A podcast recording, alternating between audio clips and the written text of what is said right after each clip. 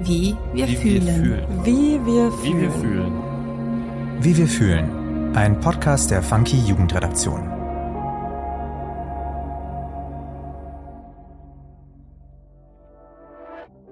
Hi, ich bin Gustav und du hörst den neuen Funky Podcast Wie wir fühlen. Hier übernimmt die Gen Z das Wort und spricht mit spannenden Gästen über das, was ihr Leben auf den Kopf stellt. In den nächsten Folgen spreche ich mit meinen Gästen über das Thema Berufswege und ich habe viele Fragezeichen im Kopf, die ich in spannenden Gesprächen aufklären möchte. Meine heutige Gesprächspartnerin ist Lisa Marie Weiß.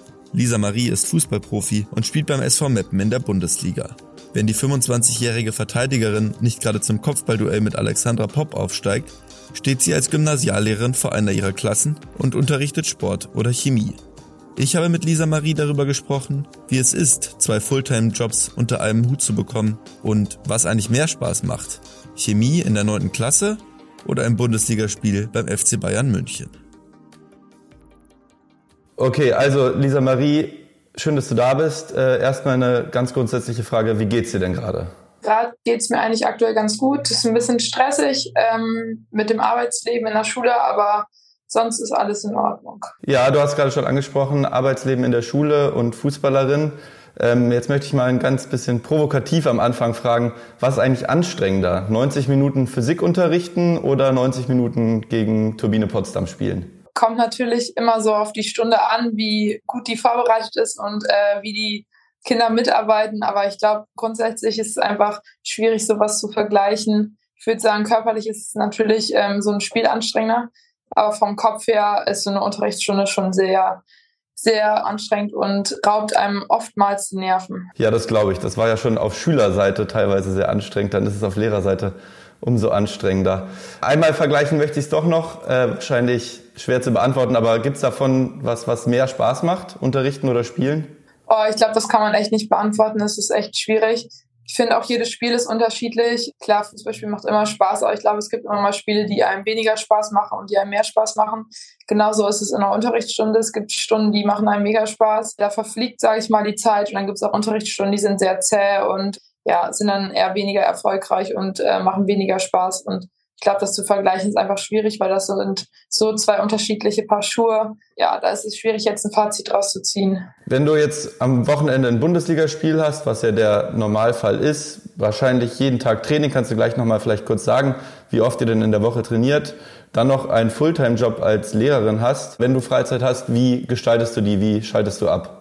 Die Freizeit ist schon sehr gering. Also wir haben oder ich habe persönlich sehr wenig Zeit mit den Freunden oder ja mit ähm, irgendwelchen Leuten mit der Familie was zu machen. Wenn wir Sonntag spielen, haben wir montags, dienstags immer frei, trainieren mittwochs zweimal, dann donnerstags, freitags, samstags immer jeweils einmal und haben dann sonntags unser Spiel. Das heißt, das Wochenende fällt eigentlich auch grundsätzlich quasi weg. Samstags nach dem Training kann man halt immer mal wieder was machen, wenn man jetzt nicht gerade auswärts spielt. Der Sonntag durch den Spieltag ähm, ist sage ich mal, eh verloren, was Freizeitmöglichkeiten angeht. Gut, irgendwie kriegt man das immer eingebaut und ähm, irgendwie kriegt man immer ein, zwei Stunden frei am Tag, um mit Freunden was zu machen. Wie ich persönlich am besten abschalten kann, ist tatsächlich mit Freunden Kaffee trinken zu gehen oder äh, zusammen zu kochen oder ja, essen zu gehen. Das sind so meine liebsten Beschäftigungen, die ich ähm, neben der Arbeit und neben dem Fußball gerne mache. Du hast jetzt gerade gesagt, ihr habt dienstags zweimal Training. Wirst du dann von der Schule irgendwie freigestellt oder hast du da eh Freistunden oder bist du in der Schule und kannst am Vormittag gar nicht zum Training kommen? Also mittwochs haben wir immer zweimal Training und ich habe das tatsächlich am Anfang des Schuljahres mit meiner Schulleiterin so geklärt, dass ich mittwochs immer nur die erste, zweite Stunde unterrichten kann, damit ich dann halt zum Frühtraining gehen kann und das passt eigentlich immer relativ gut. Ich habe aktuell in meinem Stundenplan die erste und zweite Stunde Schwimmunterricht und dann kann ich vom Schwimmunterricht genau passend äh, zum Training ähm, erscheinen. Ich meine, es passt gerade so auf die Minute genau, was Vorbereitung vom Training angeht. Ähm, ja, fehlt da natürlich die Zeit für, aber ähm, es ist alles möglich und es klappt gerade zeitlich eigentlich relativ gut. Sehr gut. Ich nehme an, dass du nicht die Einzige in deiner Mannschaft bist, die noch nebenbei arbeitet oder studiert. Wie viele Mitspielerinnen von dir arbeiten denn noch? Ähm, ich kann das gerade aktuell gar nicht genau, also eine genaue Anzahl sagen. Aber grundsätzlich arbeiten die meisten oder studieren die meisten. Ich glaube, es gibt wirklich ganz wenige, da kann ich keine Hand ähm, voll zählen, die gar nichts machen. Also irgendwer studiert immer oder hat einen kleinen Minijob oder hat ja eine Vollzeitstelle, das ist unterschiedlich, aber grundsätzlich macht fast jeder irgendwas nebenbei. Ihr habt jetzt nicht die ganze Zeit in der ersten Liga gespielt, seitdem du im Meppen bist. Ihr habt auch in der zweiten Liga gespielt. Ich nehme mal an, dass ihr mit dem Aufstieg auch wahrscheinlich mehr Sponsorengelder bekommen habt, hoffentlich auch ein bisschen mehr Gehalt bekommen habt. Wie ist es denn in der zweiten Liga? Kann man davon überhaupt leben, von den finanziellen Einnahmen durch den Fußball? Also in der zweiten Liga auf gar keinen Fall. Da kann man ähm, wirklich gar nicht von leben. Ich sag mal, das ist so ein bisschen Taschengeld, was man nebenbei bekommt. Aber ich muss auch sagen, dass es auch jetzt in der ersten Liga einfach ähm, so ein vernünftiges Leben ist. Das glaube ich nicht. Also kann man davon nicht gestalten. Man muss nebenbei einfach irgendwie noch was machen, um die Zukunft gesichert zu haben und aktuell auch einfach ja einen höheren Standard zu haben. Um da vielleicht ein bisschen eine finanzielle Unterstützung noch mehr zu bekommen, werden ab der Saison 2023 äh, auch Montagsspiele bei euch in der Bundesliga stattfinden. Wie ist es als Konsequenz für euch Spielerin, wenn ihr mal freitags, auch mal montags spielt, wenn ihr jetzt eh alle noch, wie du gesagt hast, auch nebenbei arbeitet?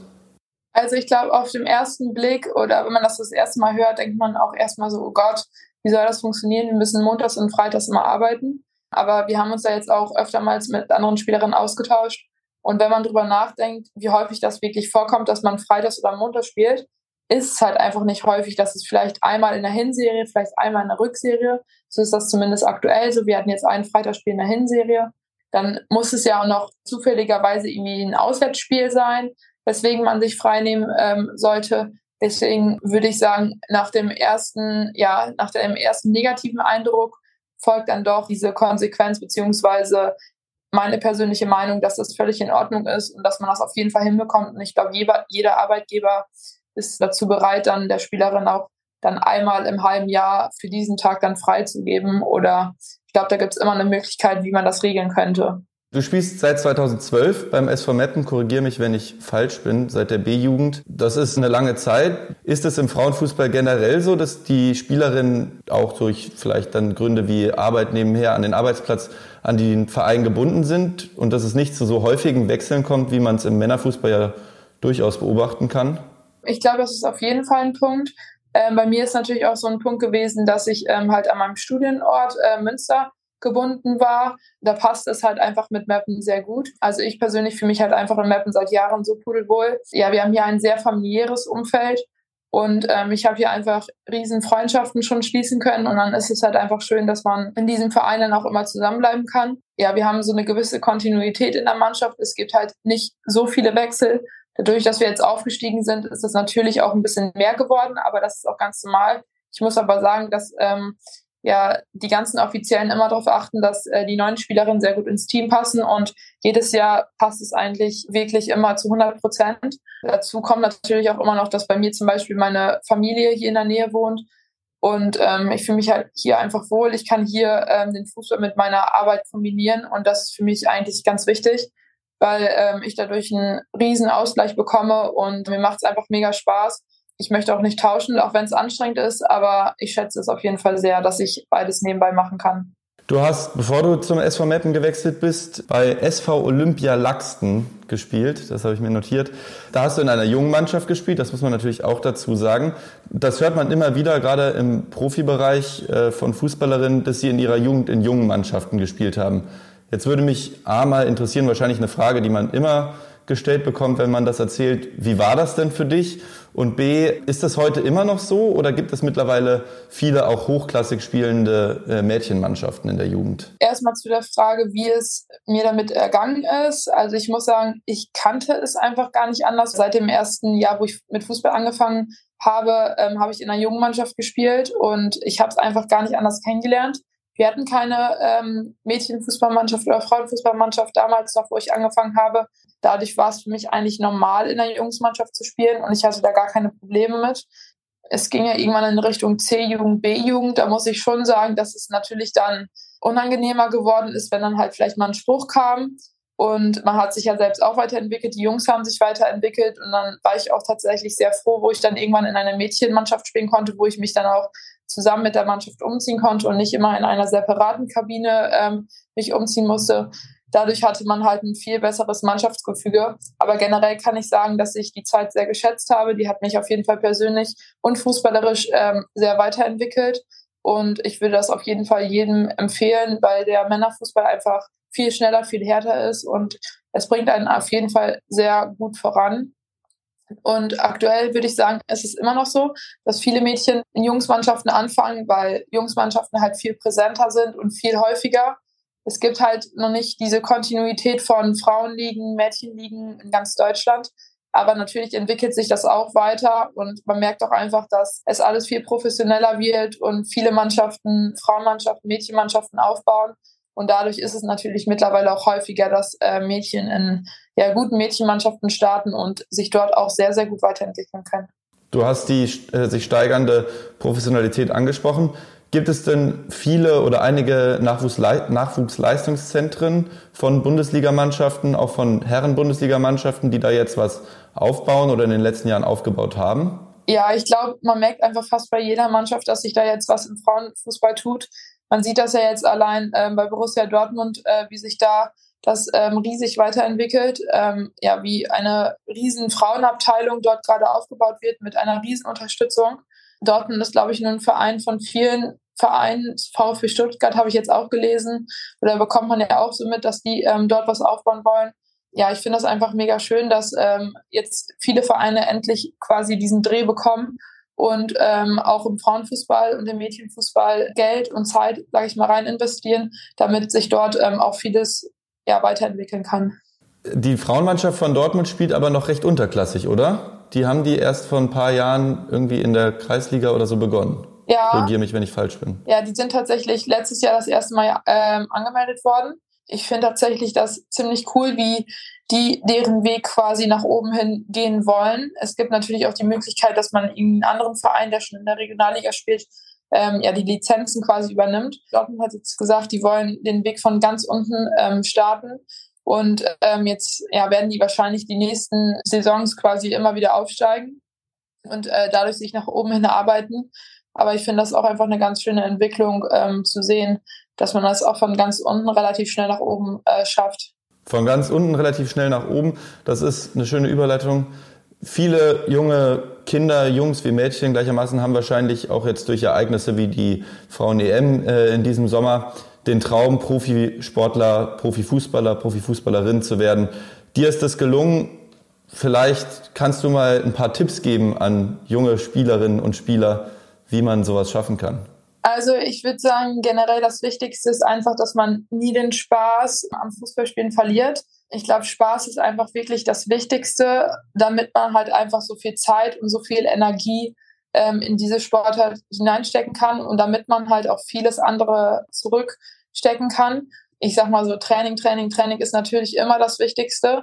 Aber der Spaß sollte halt immer im Vordergrund stehen. Was natürlich auch ganz wichtig ist, ist Ehrgeiz. Ähm, muss halt einfach auch diesen Willen haben, sich weiterentwickeln zu wollen. Persönlich ist das, glaube ich, einfach bei mir so mit das Wichtigste oder der Knackpunkt gewesen, weswegen ich jetzt auch mittlerweile dort oben spiele. Ja, ich würde sagen, ich habe einen riesen Ehrgeiz, weswegen ich mich halt täglich immer weiterentwickle. Und das ist einfach sehr wichtig, damit ähm, ja, Spielerinnen es ganz nach oben hin schaffen. Kommen wir jetzt zu einer kurzen Schnellfragerunde. Äh, ich bitte dich immer in einem Wort, maximal einem Satz zu antworten. Das Überthema unseres Podcasts heißt, wie wir fühlen. Und daran sind auch die Fragen ein wenig angelehnt. Erste Frage, wie fühlst du dich, wenn die Bundestrainerin bei einem Spiel von euch auf der Tribüne sitzt? Ich glaube, ich wäre sehr nervös. Also ist es noch nicht passiert? Nicht, dass ich wüsste. Nicht, dass du wüsstest, okay. Wie fühlst du dich, wenn das neue Gehalt von Kilian Mbappé geleakt wird? Ja, schreckhaft. Bin sehr erschrocken, muss ich sagen, darüber. Sprachlos und erschrocken, ja, so geht's, glaube ich, vielen. Wie fühlst du dich, wenn du wegen eines Spiels oder eines Trainings Dinge und Ereignisse im Privatleben verpasst, in Anführungszeichen? Ist in Ordnung für mich, weil ähm, ich schätze einfach das, was ich beim Fußball habe. Wie fühlst du dich, wenn du nach dem Training noch eine Klausur korrigieren musst? Uff, erst schlecht gelaunt, aber danach fühle ich mich gut, weil ich es hinter mir habe. Kommt das oft vor oder hast du ein gutes Zeitmanagement? Ich habe tatsächlich ein gutes Zeitmanagement. Sehr schön. Und letzte Frage. Wie fühlst du dich, wenn dich die Schülerinnen und Schüler nach einer Physikstunde mit fragenden Blicken anschauen? äh, mache ich mir Gedanken, ähm, ob meine Physikstunde so schlecht war. Da kann ich, glaube ich, aus eigener Erfahrung sagen, dass das auch manchmal am Stoff und nicht am Lehrer liegt. ähm, Hoffentlich. Ja, auf alle Fälle. Eine letzte Frage, die ich allen meinen Gesprächspartnerinnen und Partnern stelle. Welchen Tipp würdest du einer Person, einem Jugendlichen geben, der oder die gerade seinen Schulabschluss geschafft hat? Mach das, wofür dein Herz blutet und geh deiner Leidenschaft nach. Sehr schön. Im Doppelpass wäre das, glaube ich, ein Euro ins Phrasenschwein, aber die Regel haben wir hier nicht. Lisa Marie, dann danke ich dir ganz herzlich für deine Zeit. Gerne. Wünsche dir noch eine, oder euch noch eine erfolgreiche Saison. Dankeschön. Und vor allem bleibt gesund. Das ist, glaube ich, das Essentielle im Sport. Das ist so. Danke. Das war die zweite Folge aus unserer Staffel Berufswege. In dem Gespräch mit Lisa Marie ist mir immer wieder aufgefallen, wie locker sie damit umgeht, so wenig Freizeit zu haben und auf so viel verzichten zu müssen. Wärt ihr damit auch so locker, mit wenig Freizeit und viel Verzicht? Lasst uns das gerne einmal wissen. Wie immer hoffe ich, dass euch das Anhören der Folge Spaß gemacht hat und ihr ein paar neue Erkenntnisse gewinnen konntet. Mir hat das Interview wieder einmal sehr viel Spaß gemacht und freue mich schon, euch beim nächsten Mal wieder begrüßen zu dürfen. Wie wir fühlen. Ein Podcast der Funky Jugendredaktion. Produktion und Redaktion Nina Sabo und Gustav König. Schnitt und Sound Max Wiegand.